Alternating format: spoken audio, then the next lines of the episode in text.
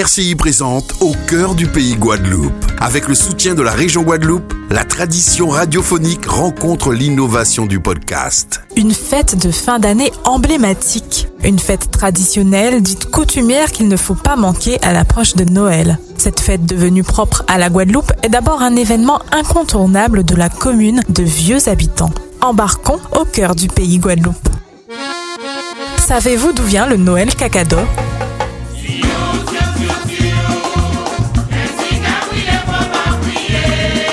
Homme de culture, personnage clé de vieux habitants, avec sa barbe blanche, il ferait penser à un Père Noël local. Je parle du père fondateur du Noël Cacado. Je m'appelle Alex Nabis, concepteur du Noël Cacado, c'est vrai. Et, euh, et, je suis toujours là, alors euh, un vieil homme comme moi devrait être euh, sur une belle, une bonne berceuse bien solide et bien, bien agréable. Une fête créée par Alex Nabis, même s'il vous dira qu'en soi, il n'a rien inventé. RCI. Alors c'est vous qui avez créé le Noël Cacado tel que l'on le connaît aujourd'hui? Oui, mais euh, je veux dire, ça aurait pu être quelqu'un d'autre. Hein. Euh, en fait, euh, c'est né d'une demande, en fait, à l'époque, en 95. Euh, mon neveu, qui était directeur de l'OMCS, voulait que je fasse un Noël traditionnel à l'image de ce que j'avais fait à Vendredi Pichon. C'était un événementiel que vous n'avez pas connu, mais qui était euh, quelque chose de magnifique. Et donc un jour, par hasard, je quitte, je, je quitte chez moi. J'habitais dans les hauteurs de Basse-Terre, à Petit Paris, et pour aller en ville. Et ne voulant pas aller en voiture, je prends la décision de descendre à pied pour aller en ville à pied. Et je traverse le score Pichon et je découvre le théâtre de verdure. J'ai trouvé ça magnifique, quoi. C'est une sorte d'arène. Euh, et je me dis, mais c'est magnifique. Je retourne, je vais à l'OMCS, je dis, c'est quoi ça? Parce que je ne connaissais pas l'existence de ça.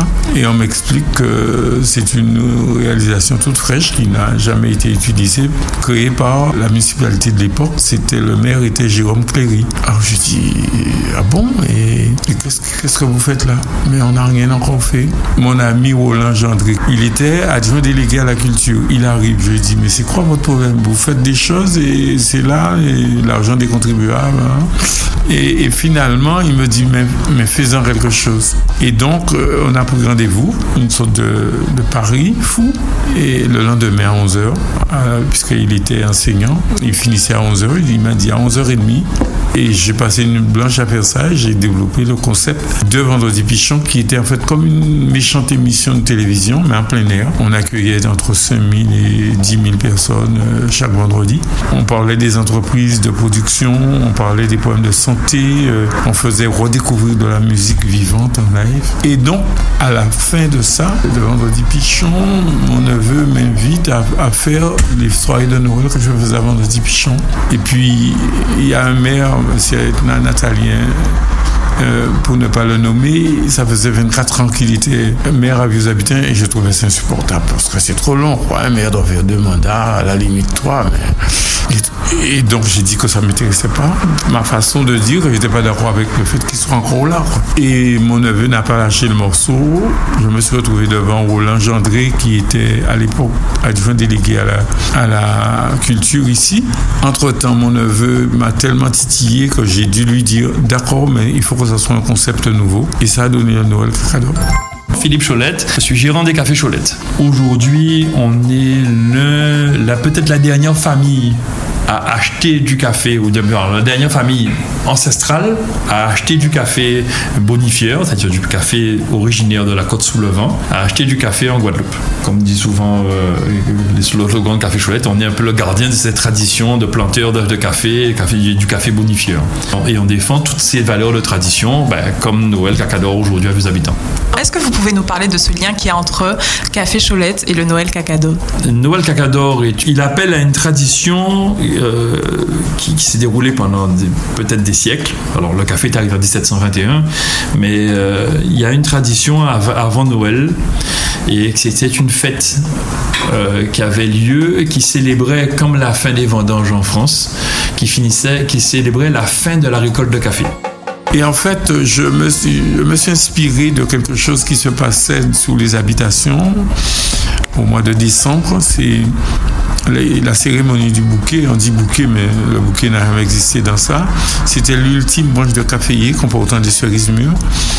Et pour récompenser les cueilleuses, les propriétaires organisaient donc un jour de banquet, on tue un cochon, un crabouille, des choses comme ça. Beaucoup de tafia et, beaucoup de rhum, et, etc. Et, et en fait, euh, les gens prenaient du bon temps.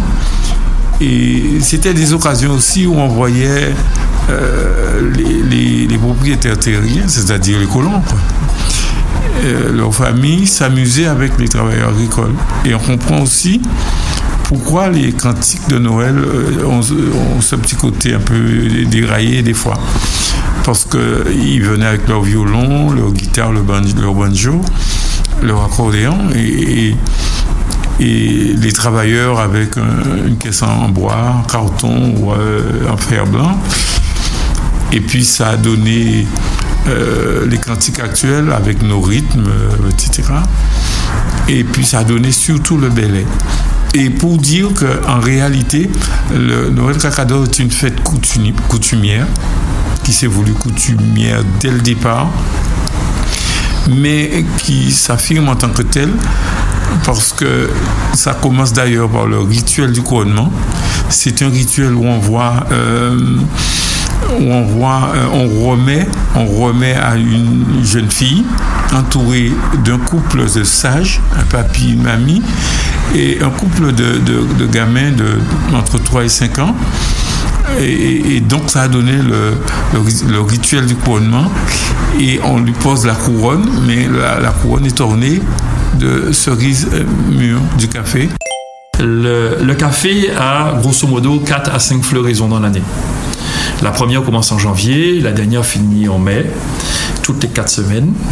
Et vous avez, et après le passage de la fleur à la cerise récoltable, c'est 9 mois, ça va vous rappeler quelque chose. Et euh, si vous voulez, pour les caféiers, donc on commence à récolte un peu comme le raisin au mois de janvier, et puis la dernière belle récolte parce que la, la floraison de, mai est plus, est plus, pauvre.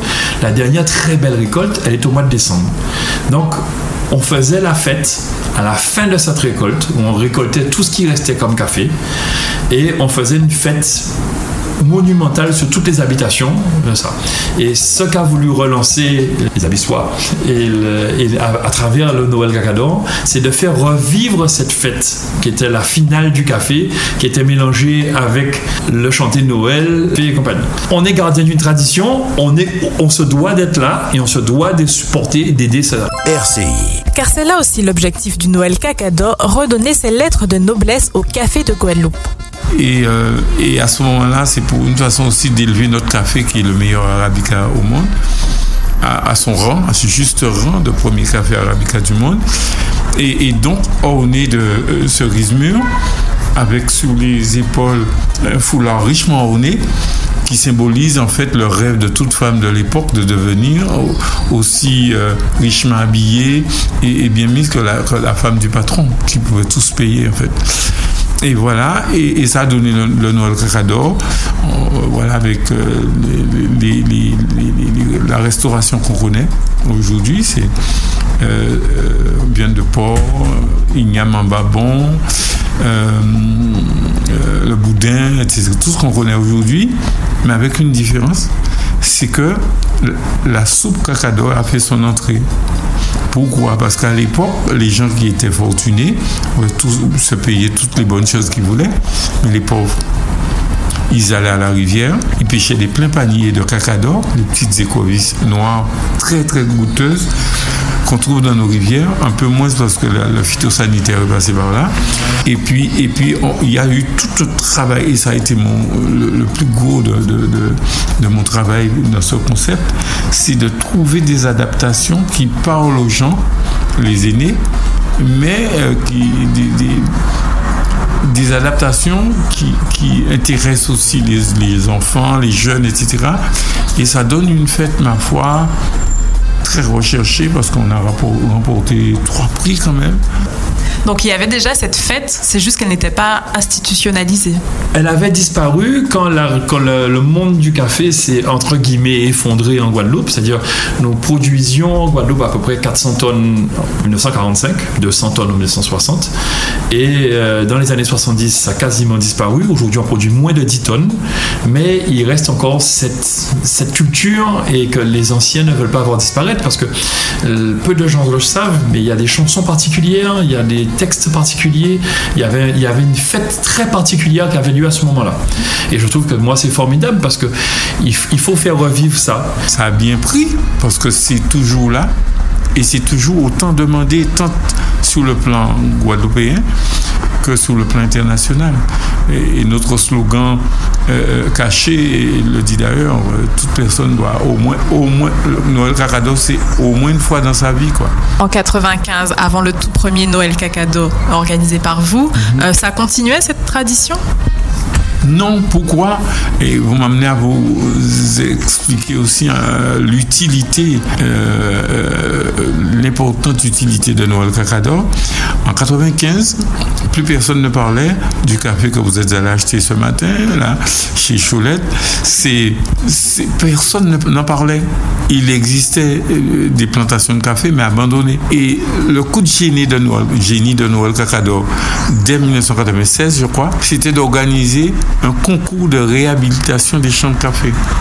Et on s'est attaqué à trois euh, essences, le café, et ça a donné après quoi? Ça a donné que Café Choulette qui n'avait jamais, été à Vieux Habitants, eh bien, ils ont vite rappliqué pour s'installer ici, puisqu'ils ont compris qu'on était sur un fil euh, intéressant, et ça a donné donc la réhabilitation de l'habitation de la Rivelière, euh, Choulette qui réapplique, et ça a donné la réhabilitation, la rénovation du, de l'habitation euh, Vanibel et à Baïf, Café Manlisa. Et après à Baïf, la COPCAF, la coopérative du café. Donc, un pour le café. Exactement le même phénomène pour la groseille.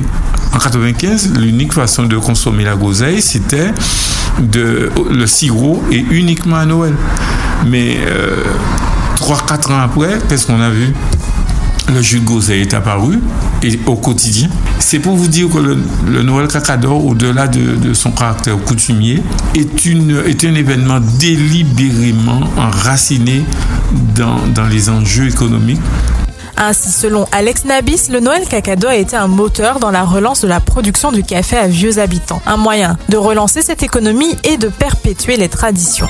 Pourquoi Vieux Habitants, cette installation à Vieux Habitants Café Choulette à Vieux Habitants, parce que quand nous avons euh, cédé la Rivelière dans les années 85 ou 86, je crois, à la région, euh, on avait relancé la culture du café, on relancé la torréfaction là-haut dans la, la, Rivelière. Et puis il a fallu trouver un endroit pour s'installer. Et euh, ici, c'était une ancienne coopérative de café qui a été à l'abandon. Et on a repris le site. Et c'est pour ça qu'on est resté à Vieux Habitants. Puis parce que Vieux Habitants est bouillante, ce sont les deux communes historiques sur le café en Guadeloupe. Je crois que ce sont les deux communes où dans leur blason il y a du café. Euh, vieux habitants a peut-être les plus belles habitations caféières de la Guadeloupe aujourd'hui. Et il faut que j'entraîne toute la côte sous le vent, c'est-à-dire tout, partout où il y a des habitations caféières, de Pointe-Noire jusqu'à Trois-Rivières, pour là où il en reste aujourd'hui, et qu'on remette ça en route. Donc, euh, euh, cette démarche-là, moi, sur les habitations, et Noël Cacador qui fait sa démarche pour pouvoir qu'on n'oublie pas le café, promouvoir l'histoire du café, cette finale du café, ben, comment voulez-vous qu'on n'y aille pas? Donc, on est là. Donc finalement, le café, c'est l'essence de vieux habitants.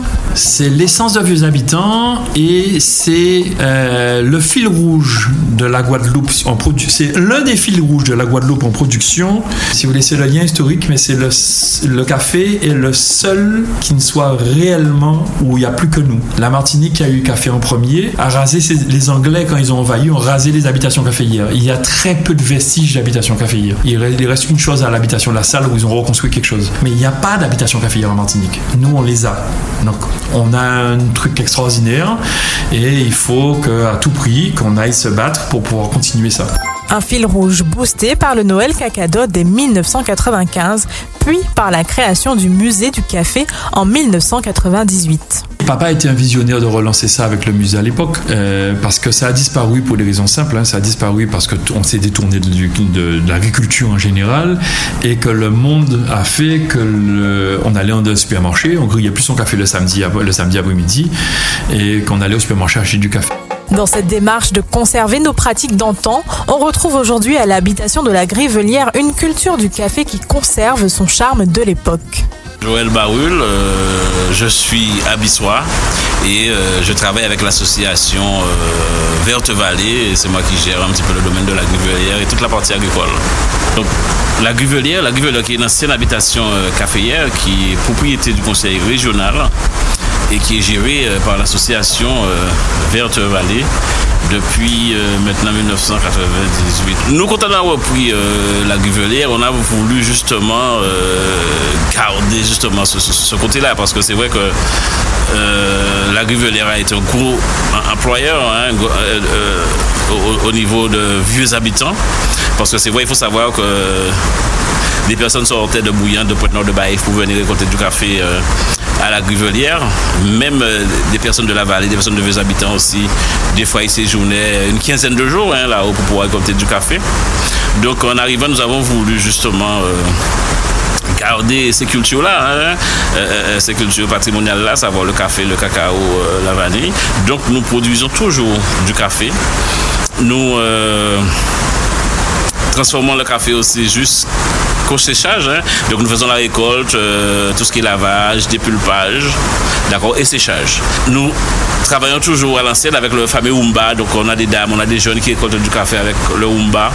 Et euh, nous essayons euh, de permettre la tradition et surtout de faire un café, je dirais, de qualité. C'est quoi le Umba donc le, le Umba, c'est un sac que les dames vont attacher au niveau de leur ceinture pour pouvoir faire la récolte. Donc des fois elles peuvent récolter avec les deux mains et euh, mettre directement de l'omba dans le sac qui est attaché au niveau de, de la ceinture quoi. Donc euh, voilà et après euh, une fois qu'on a quelques kilos de café dans le on peut aller verser dans un autre sac quoi. Voilà. Donc c'est vraiment une méthode à l'ancienne en fait. Tout à fait, tout à fait. Donc c'est une méthode à l'ancienne. Hein. Là on a, le umba, on a cette fameuse gaule, la gaulette pour pouvoir tirer sur les branches qui sont un petit peu plus hautes quoi. Donc nous avons gardé ce système là à l'ancienne.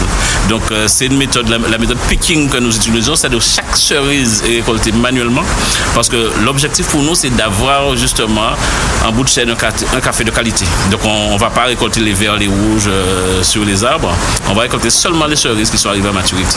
RCI. Le Noël Cacado participe donc à rappeler l'importance qu'a eu et que tient toujours notre café de Guadeloupe, mais aussi les autres trésors de cette terre. Oui, parce qu'il faut faire comprendre aux enfants que c'est un produit qui est de chez nous, qui est un produit exceptionnel, et que la forme euh, café euh, en capsule n'est pas que, il n'y a pas que ça. Derrière, il y, a, des hommes, derrière, il y a des plantations, il y a une histoire, et cette histoire-là peut être vendue à des gens qui sont prêts, des touristes qui sont prêts à payer et avoir un savoir-faire unique au monde. Ainsi, si vous n'en avez pas encore eu l'occasion, notez d'ores et déjà la prochaine date du Noël Cacado, une fête à vivre au moins une fois dans sa vie.